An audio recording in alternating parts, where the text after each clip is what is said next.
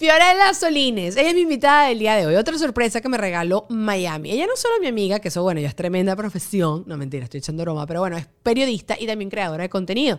Con ella hablamos de relaciones a distancia, de su primer amor, de lo retador que son las relaciones hoy en día, etcétera, etcétera. Está súper chévere. Pero bueno, antes de arrancar, por supuesto, quiero darle los créditos al mejor equipo del planeta, a mi agencia Whiplash, que son una cosa fabulosa, a este estudio bellísimo que tiene una gente maravillosa que trabaja acá, Gravity, y por supuesto mi PR, Ale Trémola. Hoy también, por supuesto, quiero mandarle besos a dos Patreoncitos nuevis, Natalia Durango y Sam Mateo. Gracias, muchachos, por sumarse a la familia Chaucera. Y ustedes también los quiero invitar a que se formen parte, que se formen, no, que formen parte de la familia Chaucera para estar en vivo en nuestras grabaciones, tienen early access, para tener contenido exclusivo, etcétera, etcétera. Acá abajo en la cajita de información consiguen el link. Ahora sí, vamos con Deja el Show.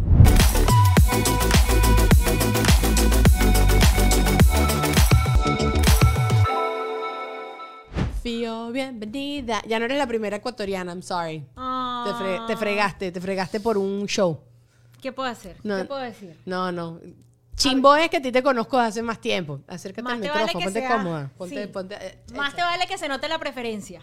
Lai, lai, lai, lai. Lai porque te conozco desde hace más tiempo. Aunque sí le dije a Ale que tenemos que apapocharla, porque me dijo que está muy solita, que, le está, que está aquí como adaptándose, que la cosa. que sí, tú, no, que es yo. maravillosa. Y, y es muy buena persona, o sea, de verdad que sí hay que hacer grupo. Es muy linda, muy linda. Y me dijo que las ha ayudado muchísimo. Entonces, bueno, ay, me gusta ecuatorianas. Hay muchos ecuatorianos acá en Miami. No, habemos muy poquitos. Y en, Somos pocos. y en la conducción yo te conozco a ti. Bueno, ahorita Ale, pero no conozco. O si hay más. Sí, no, lo que pasa es que sí hay un grupo como de ecuatorianos acá, de hecho tenemos como el típico grupo de WhatsApp porque no somos muchos tampoco. Eh, hay más músicos, creo, eh, pero chévere, súper chévere, pero no somos muchos, entonces quizás por eso también como que estamos conectados de pronto entre nosotros. Es que mm, sin querer, porque me acuerdo cuando yo llegué acá como que decía, no, que uno no se tiene que juntar con su gente y ya está. Sin querer, tú, la Sí. sangre llama y también te quieres apoyar y te quieres, ¿sabes? Como echarte porras y, y- y te- y- y creo que sin querer como que en...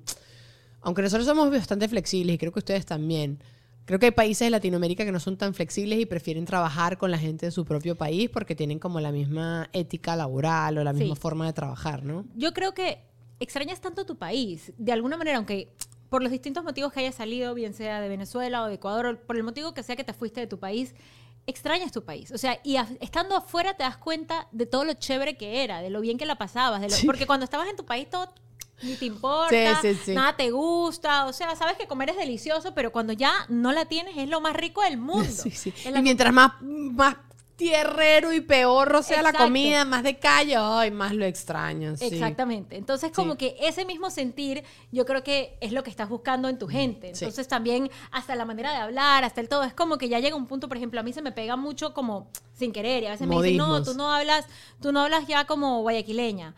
O tú no, hablas más como venezolana. Y me dicen mucho que hablo como venezolana y yo no es que ¿Y por qué? ¿Qué tiene de venezolano? no entiendo porque segu- y tampoco frecuento mucho eh, en mi día a día gente venezolana, en todos los días. más ¿y tú? colombiano, Más colombianos, ajá. exacto. Entonces, pero se hace como un híbrido de todo un poco. En Miami. Entonces, exactamente, ya no es como que...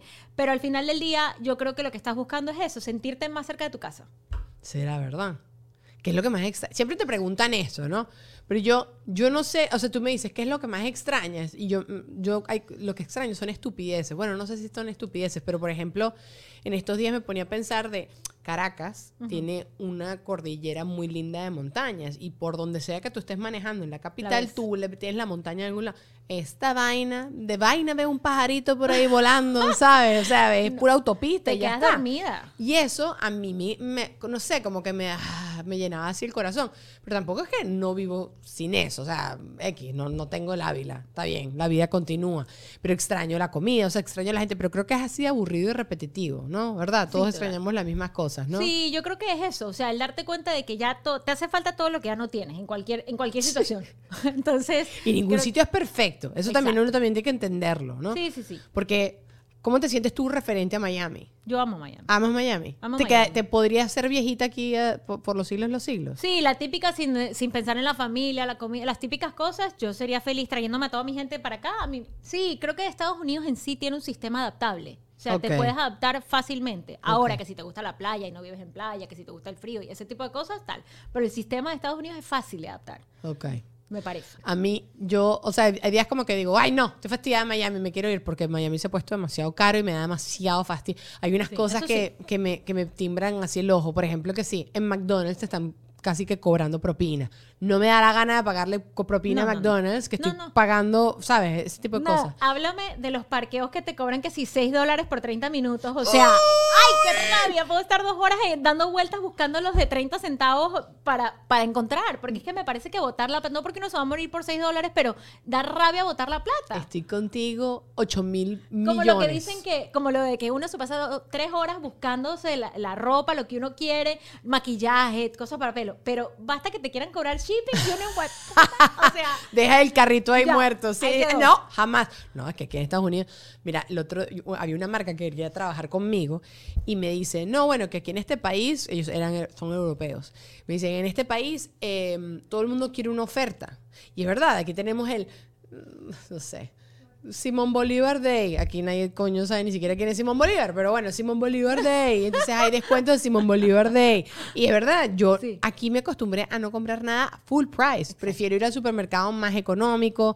O sea, yo no recuerdo en mi país, bueno, también era la vida de la privilegiada niña, Claro. mi papá, sabes que no tiene que estar pendiente de eso, pero aquí estoy pendiente de cuál es el mercado más barato, estoy pendiente de dónde... La, oh, la gasolina, uno se sabe cuál es la esquina que cuesta 3 centavos menos, pero mira, me regreso. Yo me saqué el carnet de Costco solo, Solo por, la gaso- por la, la pero las gasolina. filas de la gasolina son no, eternas. no, no, ya no, ya no, ya bajó, ya bajó, ¿Ya ya, se calmó. Gracias sí, por sí, el sí, ya se dato. calmó, ya se calmó.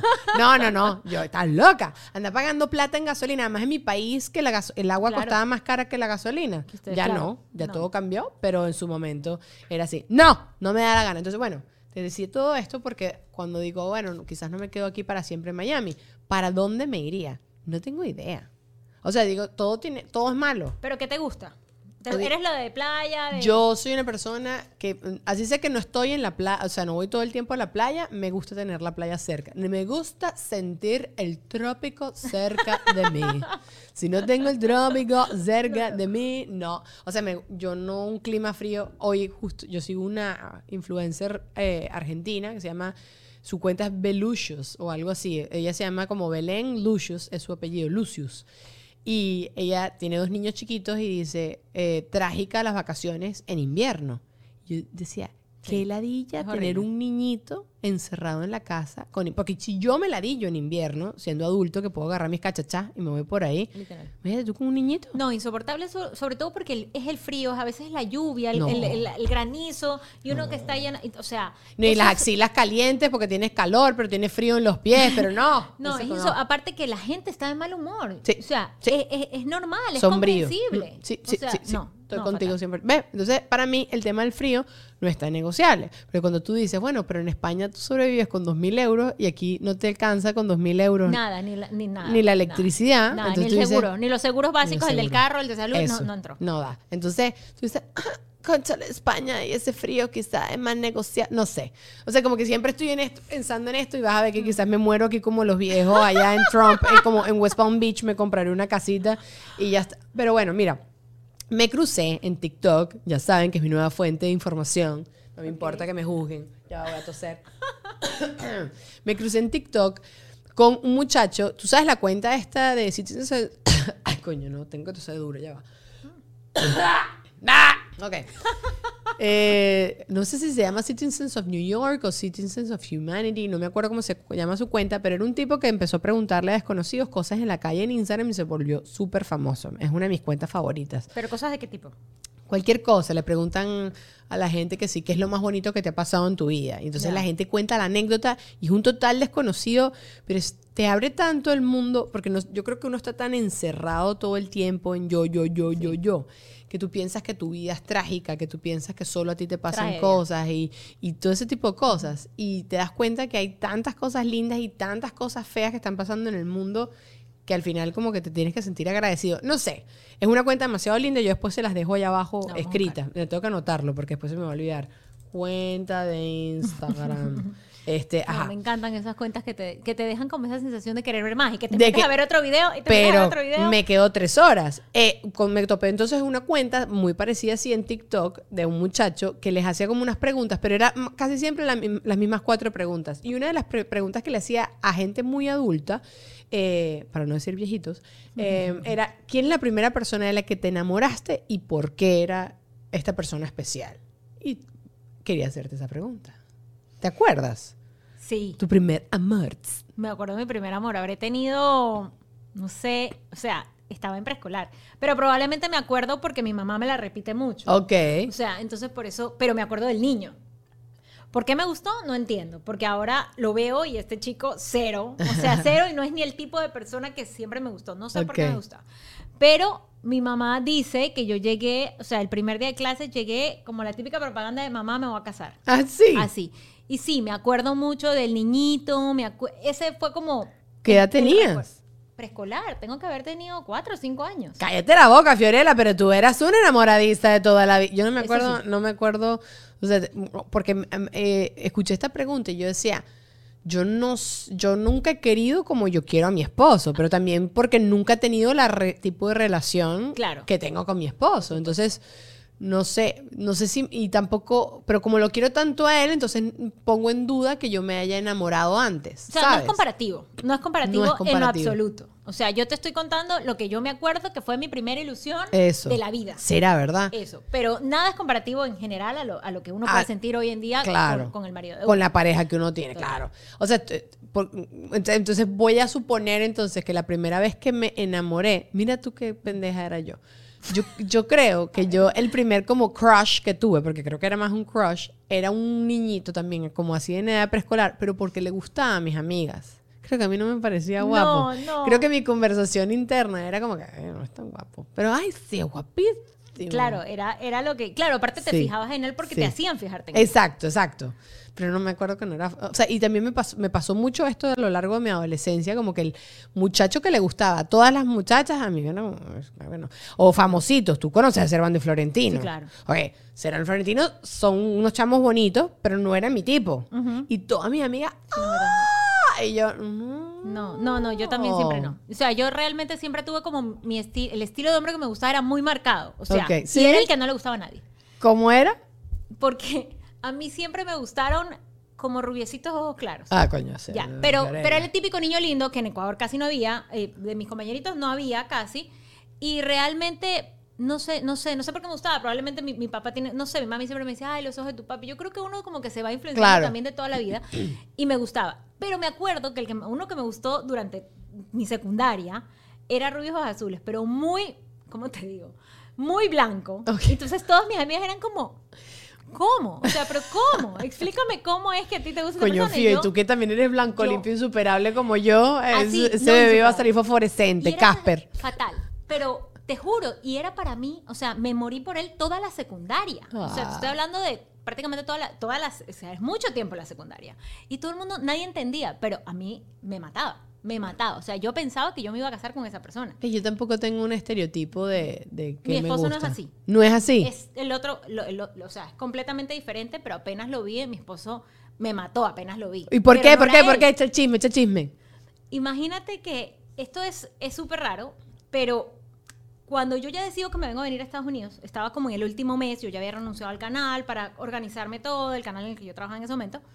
Y, Y tú querías renunci- renunciaste porque querías vivir la experiencia de trabajar acá, ¿no? Tú creo que me has contado eso. Yo renuncié y es un poco más deep, pero yo, o sea, un poco, un poco más profundo porque yo, renun- yo renuncié en tiempo antes, yo tenía un problema de tiroides. Ajá. ya me había engordado muchísimo y realmente no era un tema que estaba pudiendo manejar. En la televisión a mí me afectaba mucho verme del tamaño Claro. que, que- al que yo no estaba acostumbrada. Había ganado, di tú, unas 30 libras. O sea, yo estaba Que acostumbrada son a como verme- 15 kilos, sí. Es mucho. Entonces, no lograba verme en la persona que estaba en el espejo y mucho menos en la televisión cuando ya sabemos que te aumenta. Ay, no sabía esto de ti, Fío. Ay, ¿qué pasa? Era muy fuerte. Entonces llegó un punto en el que yo misma empecé como a aislarme. Salí del canal con la excusa de que ya me iba para Estados Unidos y tal.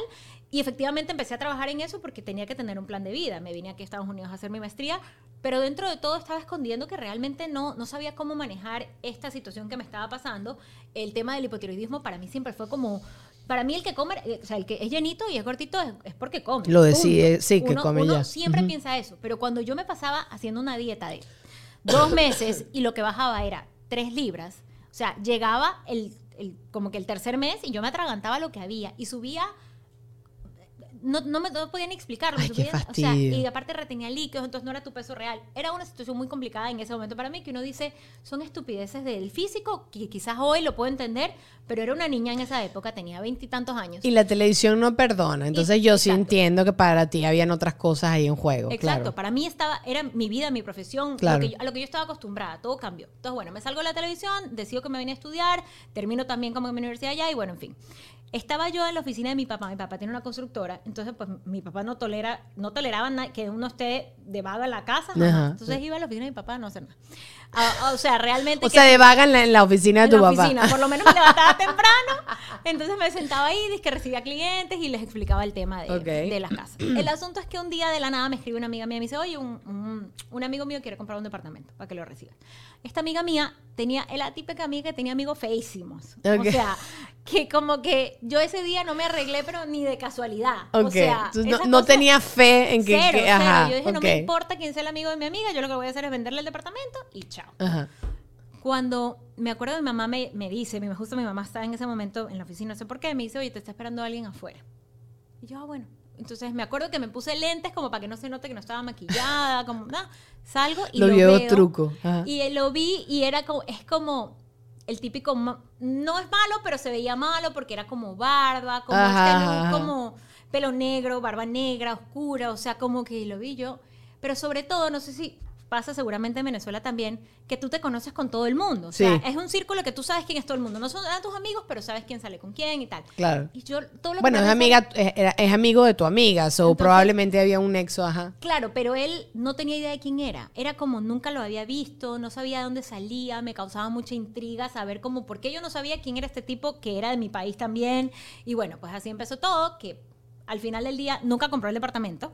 Como dice mi papá, él fue por un departamento y se terminó llevando, pues, a la princesa de la casa. Pero, pero bueno, al ¿Y por qué no compró un apartamento? ¿Qué le pasa? porque era todo mentira. Ah. Era todo mentira. Él sabía que yo me iba a ir a Estados Unidos y él quería irme a conocer antes de que yo me fuera. Cállate la boca. Bueno, pero podía haber, podían haber cuadrado una salida con varios amigos y ya está.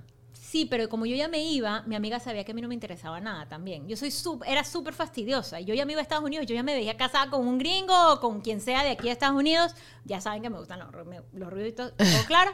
Yo decía, gringos, o sea, chao, Ecuador, besitos, bye, no nos vemos más nunca. Y literal, o sea, lo conocí mes y medio antes de venirme y pues ya estamos. Coño, Fiorella, y te metiste en ese paquete porque yo pensé que él había sido novio tuyo mucho antes de mudarte para acá. Siempre estuvimos a distancia. Toda tu relación ha sido a distancia, porque Horrible. siguen a distancia. Horrible, horrible. A mí cuando me preguntan eso, me preguntan, no, que el amor, que la distancia, no. Es horrible. Yo nunca la recomiendo. Es muy difícil, es, Es muy difícil. es muy es muy jodido. difícil y todas las parejas pasan por sus momentos y sus etapas, pero que se puede, se puede. Por supuesto que se puede porque ya yo lo he logrado. Pero es muy difícil porque tienes que lidiar con, con situaciones extras porque lo extrañas, porque, porque tú sales con tus amigos y tus amigos siempre están en pareja y tú pues no estás con tu pareja. Me acuerdo que yo le decía la vida miserable, miserable, miserable. Le decía que hasta cuando yo lo esperaba porque él venía, nuestro plan era que venga. Hasta que él me dice, mm, se viene a vivir a Estados Unidos y por cosas de la vida mi suegro eh, se enfermó y él tuvo que volverse, o sea, se venía a vivir acá y se volvió como a los cuatro meses. Ah, una, qué una cosa así. Y como que nuestros planes se quedaron como en la nada. O sea, yo sentí que nuestra relación se quedó sin plan porque la idea era vivir acá. Claro, hay mucha o sea, incertidumbre. y sí. ya teníamos dos años y medio juntos, entonces yo decía, ¿qué hago? O termino ahorita, o sigo, o, o ¿qué hago? Entonces yo le vivía, le vivía haciendo la de esas cosas de que uno jode la vida. O sea, yo que por tu culpa no salgo, que yo no tengo vida, que yo casi que, casi, casi que me estaba perdiendo de conocer, puta, al amor de mi vida por estar metida en la casa todo el día. Claro. Y finalmente terminé, terminamos, tuvimos alguna, alguna pelea y en esa pelea no salía de mi casa. O sea, tenía la misma vida que con él. Claro. Entonces esa pelea a mí me sirvió muchísimo para darme cuenta que yo era una fucking ladilla, que solo quería molestar y qué tal. Entonces, bueno, pues ya después de eso ya. ¿Cuánto tiempo llevan a distancia entonces? Nos conocimos hace ocho años. Ocho años y siguen a distancia, felicidad.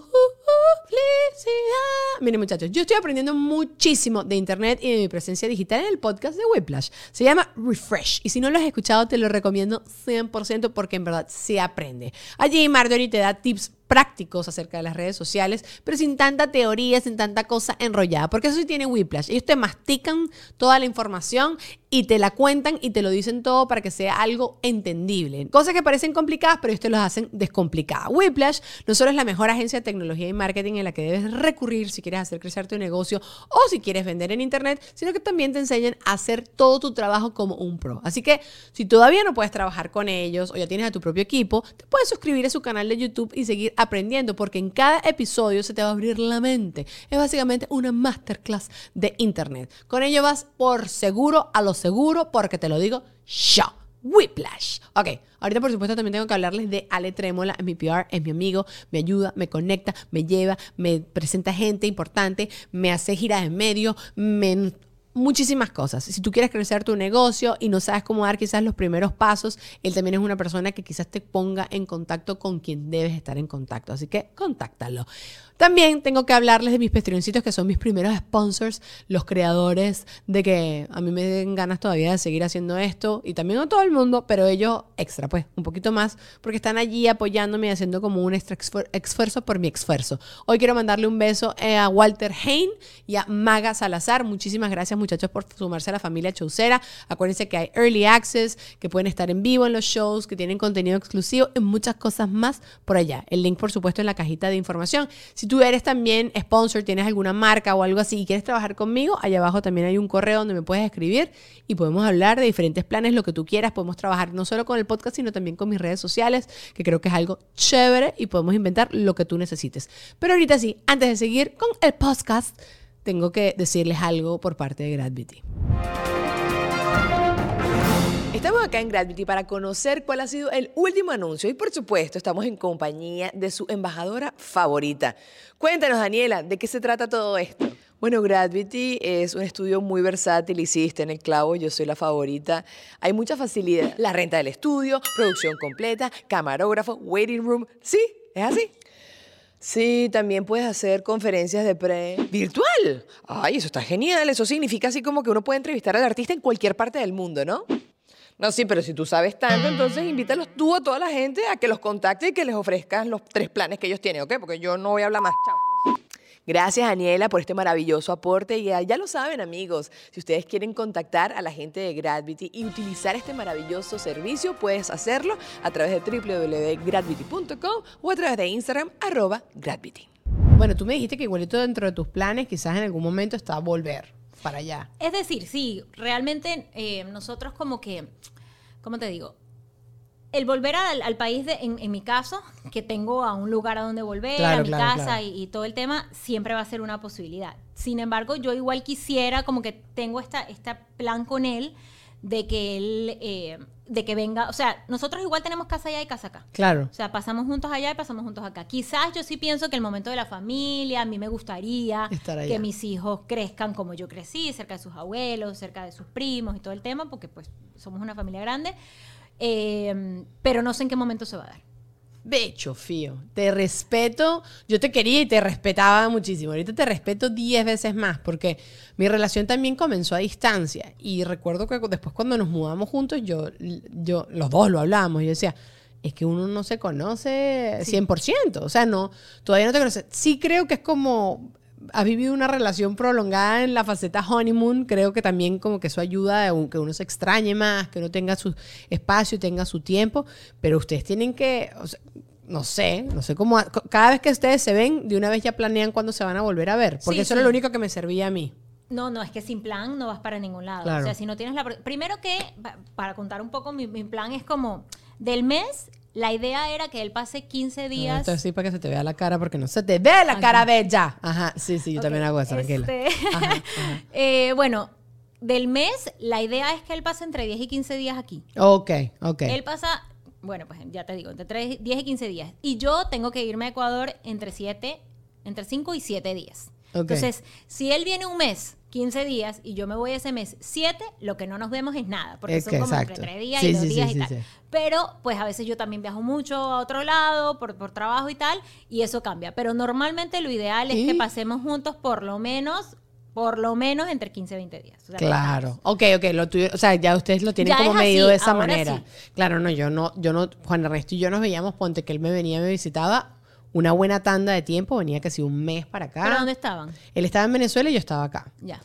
Que en verdad también el vuelo era como así, ¿cuánto es para Ecuador? Cuatro. Cuatro horas. Bueno, Venezuela era creo que tres horas y veinte minutos, una cosa así. Una tontería, en verdad eso no, yo no lo siento que es como muy engorroso. Aunque ahorita viajar a Venezuela eh, es como viajar a, a Tokio. con- tienes que hacer escala y todo, ¿no? Pero, pero bueno, en su momento, no, mi- en el momento que yo tenía que ir para allá no era así.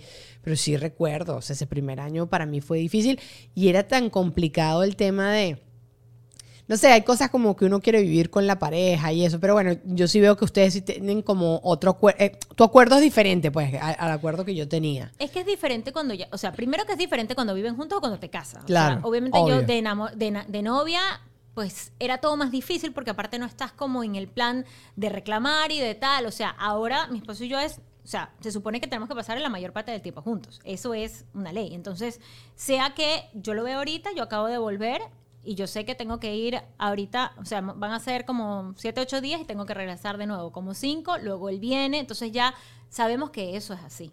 Pero cuando éramos novios, sí, aparte molestaba yo mucho porque era como que ni te puedes imponer, ni puedes obligar, ni puedes... Entonces ya como esposo sí es un poco más compromiso de ambos. Sí. Entonces yo sentía cuando éramos novios que yo tenía que estar atrás de él. Claro. Y él me decía, no, pero es que yo estoy, la típica, yo estoy trabajando, yo no puedo dejar esto botado, no sé qué, la empresa y ta, ta, ta. Pero hoy en día que somos esposos es como, a ver, bebé. No. o sí, sea, sí, sí, que- negociación, ya, sí, tiene que, tiene que así- hacerse, sí. Y aún así, yo creo que como todas las parejas, tienes momentos, hay etapas, se viven, se disfrutan. Y dentro de todo, que algo que yo, que yo he estado pensando ahorita que acabo de regresar de vacaciones con mi esposo, eh, es que a mí me ha sorprendido la capacidad la capacidad que tiene mi esposo como de volverme a enamorar después de tanto tiempo porque pasan pasa no pero es que son etapas son etapas y llega un punto en el que uno dice ¿Qué pasa después de esto? Porque después de tanto tiempo, como tú dices, como no te conoces o te conoces, lo que sea, ya después de nueve años, ¿qué tanto puede faltarte por conocer de una persona? Claro. Pero después de todas las etapas que hemos tenido, en, la que, en las que varias veces he pensado que ya, o sea, llega un punto en el que no, o sea, de pronto tres meses después estoy derretida por él de que me tengo que regresar Sí. ya. Y las mujeres somos así. Yo también creo que te- como que también a medida que vamos creciendo también nos vamos fijando en cosas que antes no eran tan importantes para nosotras y, y creo que, que como que eso lo, o sea, lo he escuchado que lo dicen mucho y, y también lo, lo he vivido. Como que de repente digo, bueno, ya, ya pasó el honeymoon phase y ya, ¿sabes? ¿Qué sé yo?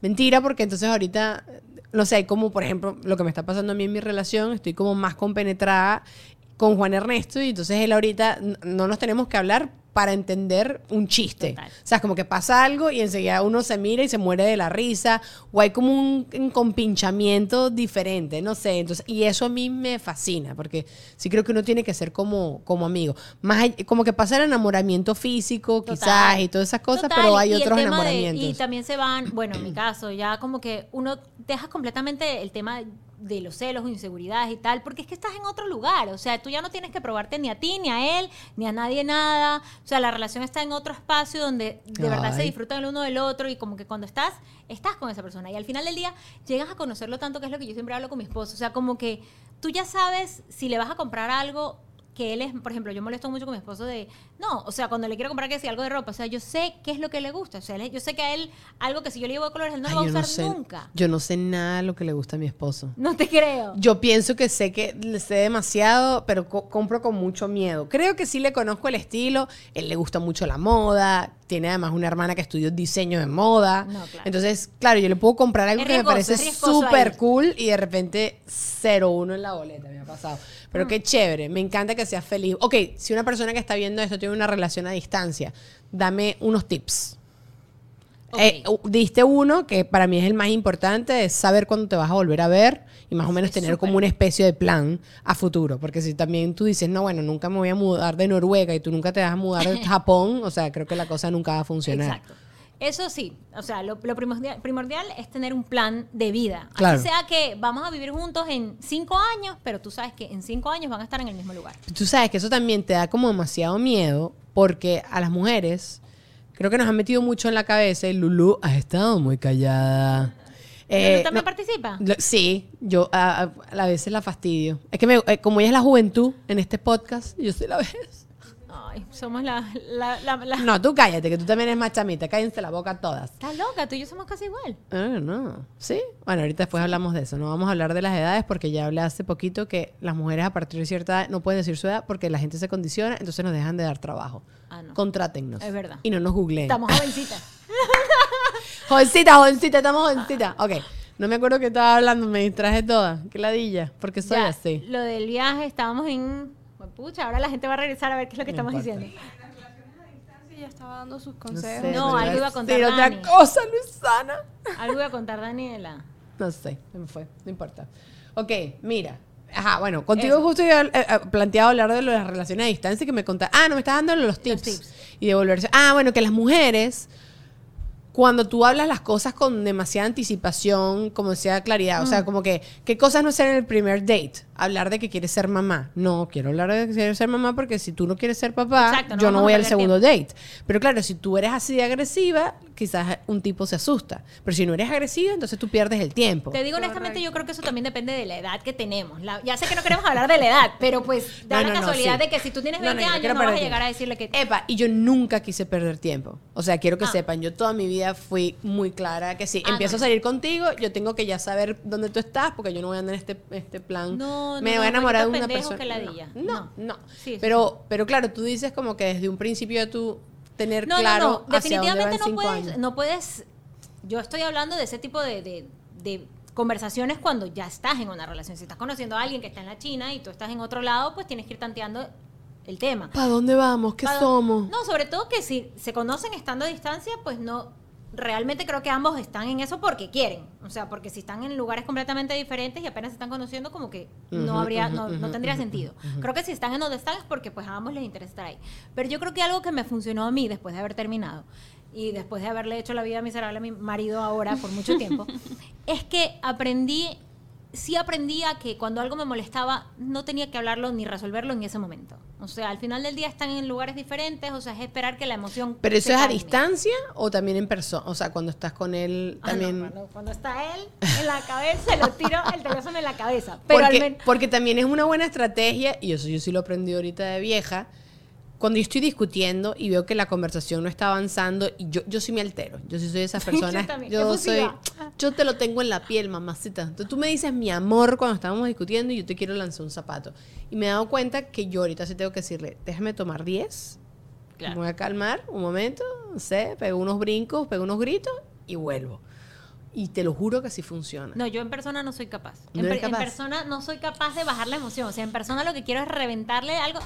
O sea, y se me puedo empezar a llorar de la rabia y ese, o sea, ahí no, no he aprendido todavía. En cambio, en teléfono, si tienes la capacidad de coger pausa. Sí, de decir, ¿sabes qué? Al final no lo tengo ahí al lado, le digo, ¿sabes qué? Ya, a- me voy a cocinar, me voy, a- me voy a comer un dulce y hablamos luego. Ok, entonces, segundo tip a relación a distancia, no hay que resolver todo inmediatamente, vamos a calmarnos y después, ajá. Pero eso no es prolongar un problema, fío. Pero es que con la emoción no vas a resolver nada. Es verdad, cuando estás arrecho y a distancia, en mensajito, men, pelear No, por y ahí es mensajito cuando uno... no sirve. Ah, no, entonces terminamos. O sea, y si no te gusta, pues... a lavarte. Literal. Yo soy literalmente la persona que lee los mensajitos con tono de voz. Yo también. ¿Sí? Bueno, tú sabes, tú has presenciado aquí cuando yo digo. ¿qué quiere decir este imbécil? A Entonces Dani hay te que empieza a agregarle decir- sticker, emoji Ajá. y un corazón. Sí, no, a mí me tienes que poner las cosas con cariño. Bueno, me pasa con Ale Trémola, mi PR, que, hola preciosa. Entonces yo, este, porque lo siento pasivo-agresivo. Así como, hola preciosa, ¿sabes? Así.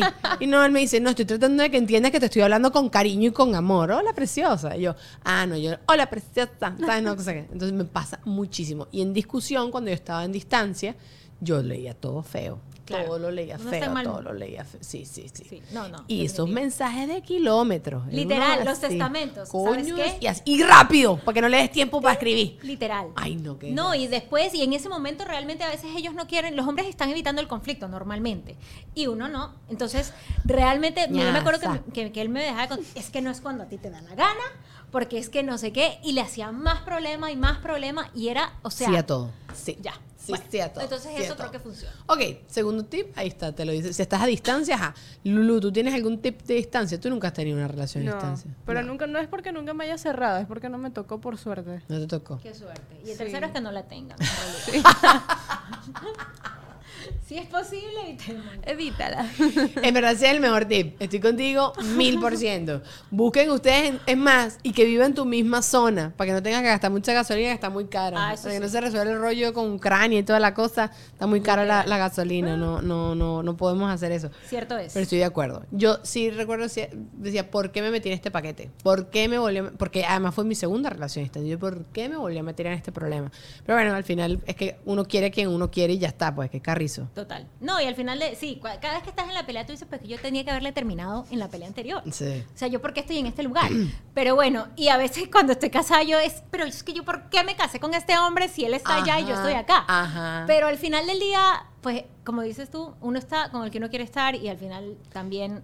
Y todos uno somos es feliz. chuecos, fío. O sea, también si te buscabas a alguien más cerca, también era chueco y vas a tener otro tipo de problemas. Al final es, es como uno hacer las paces con qué tipo de problemas y, y con qué tipo con qué tipo de problemas quieres lidiar en la vida eh, a nivel de pareja y con qué tipo de problemas quieres lidiar a nivel de la pareja que tú escoges. No, total. ¿Quiero un celoso? No quiero un celoso. No, exacto. ¿Qué es tu negociable y qué no es tu negociable? Entonces quizás como que para nosotras era negociable el tema de la distancia porque sabíamos que tarde o temprano se iba a resolver. Sí, no, y uno llega a este país y, y coincidirán con nosotros la gente que uno llega aquí y cree que esto es, pero la pecera. O sea, aquí es como para escoger. Ningún lado es la pecera. Sí, no. Y no, y, y no, y ta- ya te digo, o sea, también yo me acuerdo en esta época que terminé con, con mi esposo, o sea, yo, hmm, ahora sí, vamos a Sí. ver.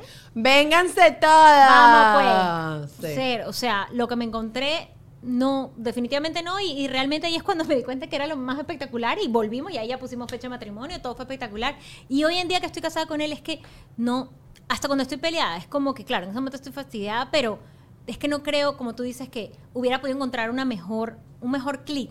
O sea, eso, eso, eso. Es, es lo más difícil. Yo estaba hablando en esto- estos días con mi esposo porque tenemos unos amigos que se están divorciando y tienen, y tienen un hijo, ¿no? Entonces estábamos hablando de esto y él me dice, este, los dos, eh, él es mayor y tiene dinero, o sea, es un tipo, eh, y ella también es una tipa resuelta y tal, que tú, que yo, que no sé qué, y están en Venezuela. Y entonces viene y, y él me dice, bueno, es que los dos están pensando que van a conseguir rápido pareja. Y él probablemente sí va a conseguir, porque bueno, hay muchas mujeres que quieren, no quieren Total, que que, que las mantengan. Y que ya se está. acomodan con la Sí, plata. ya está, ok. En cambio ella, primero, ahorita es, una, es divorciada con un hijo, que al final los niños casi siempre están más con la mamá que con el papá. Sí. It's a fact. No Sí, sí, son sí. todos los casos así, pero en, en- en su mayoría. Eh, ella ella se- es una tipa que se cuida, que se mantiene y tal, no sé qué. Esta gente súper fanática del ejercicio, está yuca durísima, así espectacular. Eh, pero él dice, para ella va a ser más difícil. Y ella está pensando que se va a conseguir cualquier tipo, pero está más difícil. Y yo, por supuesto, de la feminista que hay en mí, anda, lávate esas nalgas, Juan Ernesto. Claro que no es así. Pero sí es así. Claro que es así. Al Es final del día es así. Es Qué así. arrechera me da. Es que sabes que al Me final quiero, del- sí, yo me quiero divorciar, me quiero divorciar con libertad y con opciones. No, es mentira, ahora, no hay. es sí. ahora que no tiene niño todavía, No, porque no. luego nada. No, no, al final del día justo eso yo hablaba también en estos días con, con una amiga que decía, estábamos hablando también de los divorcios y tal. Y una amiga, o sea, una, una amiga de mi amiga, ella tenía, tiene, no sé, ya pasó los cuarenta y tantos. Ella eh, nunca se casó, nunca y le estaban presentando a alguien. Y ella no, que no iba a salir con esta persona porque él tenía ya tres hijos. Pero ¿de qué edad? Porque esa es otra No, conversación. loca, pero es que a los cuarenta y tantos años, o sea, tú tienes que tener claro que no te puedes conseguir a alguien No. sin niños tampoco. Y- o sea, y- tienes que tener claro. Y te voy a que- decir algo. Además, queremos un hombre que esté educado y criado. ¿Sabes? Como que ya viene un matrimonio, entonces el tipo ya sabe cómo es vivir en pareja. Más bien todo lo contrario.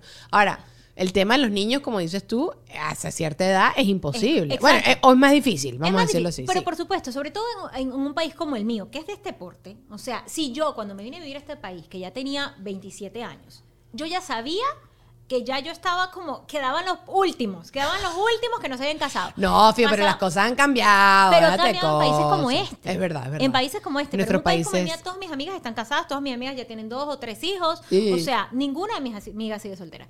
Entonces, Y no te viene la presión constante a diario como me viene a mí. sí, pero como no vivo allá. Y aquí, y aquí si tienes también entorno personas que no tienen Realmente muchachos. sí, sí, en- sí O sea, está no. variadito, eso, tengo gente que no y realmente paso más con la gente que no. Eso, exacto, exacto, exacto. Sí, pues pero es que no se acomoda. Tampoco puedo estar con, con amigas que están todo el tiempo que ellas están yendo a ver al niño, dejarlo en la mañana, recogerlo en la tarde, llevarlo a las clases, no sé qué, mientras yo estoy grabando mis videos. Exacto.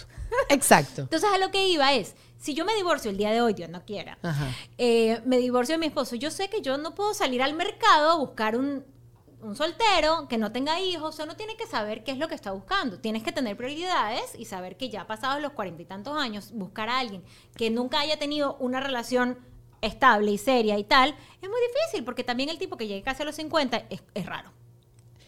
No, bueno, el otro día con quién fue que yo dije eso y me dijo, no, no puede ser así. Ay, no me acuerdo. A, a otro invitado que tuve aquí en el O podcast. sea, tiene que haber tenido por lo menos una relación, Maggie, la- una relación Maggie. larga, algo, algo Sí. muy, muy que signifique Eso, algo. sí, porque si alguien no ha tenido nunca una relación larga, así sea de noviazgo, concubinato, matrimonio, un compromiso, es que o no le interesa, porque también sí, es súper válido, porque que tú me digas que nadie en el mundo ha cuadrado contigo, entonces puede ser que el del problema seas tú. Dije puede ser, no, Sí, nadie claro. se me ofenda.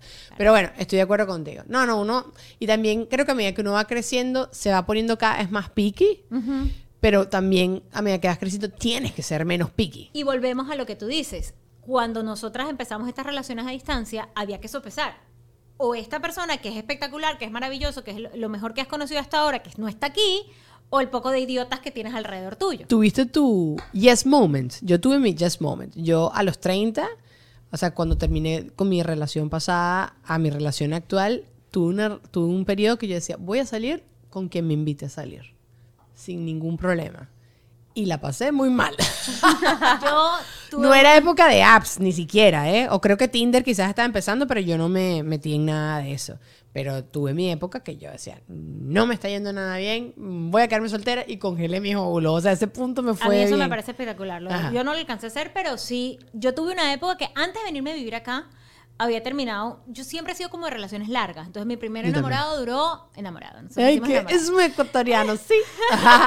Mi primer novio duró siete años. O sea, calcula que siete años con una... Yo crecí con esa persona. Claro. Tenía 18, lo- o sea, tal. El primero, no, perdón, ese fue el primero largo. El otro, el otro fue el primero primero. El, con el otro duré año y medio. El primero primero del A. y Después Exacto. el primero primero B. El otro, Ajá, claro, ajá. En verdad yo cuento el de mucho tiempo porque fue como que. Sí. Pero en realidad tuve uno antes que fue de año y medio cuando tenía 17. Entonces sí eran como Relaciones larguitas. larguitas. Sí, sí, sí. Luego ya vino mi esposo y tal. Entonces, pero sí tuve una época que me vine de que a estudiar inglés. O sea, como a practicar. Ah, en Miami. Aquí- no, aquí no. Ah, Atlanta. yo te iba a decir, porque sí, aquí, ni el sándwich. Ajá, ajá. Y, y qué tal, y que iba a la universidad, y sí me metí a estas, no era app, porque en ese momento no había apps de, de- de- de teléfono, pero era una página, un dating, porque yo metí en Atlanta donde iba a conocer a alguien. Total. O sea, ahí yo metida en la, sepa Dios, en la casa de una tía mía, o sea, mi prima es más chica, nunca me gustaron los más, más, más- cinco años menor, imposible. Entonces, este, empecé a buscar, y salía, yo decía, cada que yo volvía, yo creía que me iba a casar con todos, pero me tocaron idiotas, o sea... sí. Gringos así todos como goofies, así como eh, Ajá. otro que, que no, que, que tenía disque familia no sé dónde. Pero también me pasó en algún momento que conocí a esta persona que era como era como que la pasábamos bien, pero era un imbécil. Era un imbécil. Era así como que ese tipo de persona que, ¿cómo te digo? No sé, como que aparecía y desaparecía. Y yo la verdad que eso sí me- Ay, no. me da un no, no, no, no, no, no, no. Para Yo sí sé- desaparecerme, yo. Yo. Para los trucos de magia, aquí está tu mago. Tómalo. No, no, No, Tú exacto. Estás tú loca. era un desgaste. Entonces, y, uno, y uno sin querer entra, o sea, y, y tú sabes que uno sin querer termina entrando en los jueguitos pendejos, porque, ah, no me va a contestar hora. Yo tampoco le voy a No te contestar. contesto hasta mañana. Yo Entonces, no nunca caí en los jueguitos, men. Eso sí, porque era muy. Pero creo que era por floja. No, pero por- por supuesto, yo entonces yo ya no le contestaba Claro. días más, Sí, pero sí, era sí. fastidioso. Entonces venía, oye, que no me va a contestar, oye, que no me va pero tú sé que no sé qué. Y no sé- entonces era como insistente el tema, pero al final del día yo creo que uno tiene que, o sea, sí llega un momento en el que uno escoge su paz mental. Sí. Y eso es lo más importante. Eso, pero eso va pasando a que uno va creciendo. Exacto. Mira, ven acá, vamos a jugar. eh, yo tengo un segmento. Eh, este vamos a decir que son las 5 de Dani. ¿Qué es lo más vergonzoso que te pillaron? Esto otra vez lo agarré de Reddit. ¿Sabes que me la pasó Ay. yo? Ajá. En que te han pillado en tu vida. Te voy a dar chance para que tú pienses. Igual tú ya nos tenemos que ir a Patreon, básicamente. Ok. Vámonos de una vez a Patreon.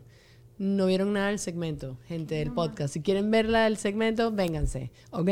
Los quiero. Todas las redes sociales de Fiorella están acá abajo. Todas las cosas donde la pueden seguir, buscar todas las cosas, ah, está en sus redes sociales. Ella siempre está compartiendo absolutamente todo. Se la pasan las semanas de la moda del mundo. La odio Vas a venir conmigo, ¿verdad? Sí, eso sí lo tenemos que planear. Pero bueno, los quiero.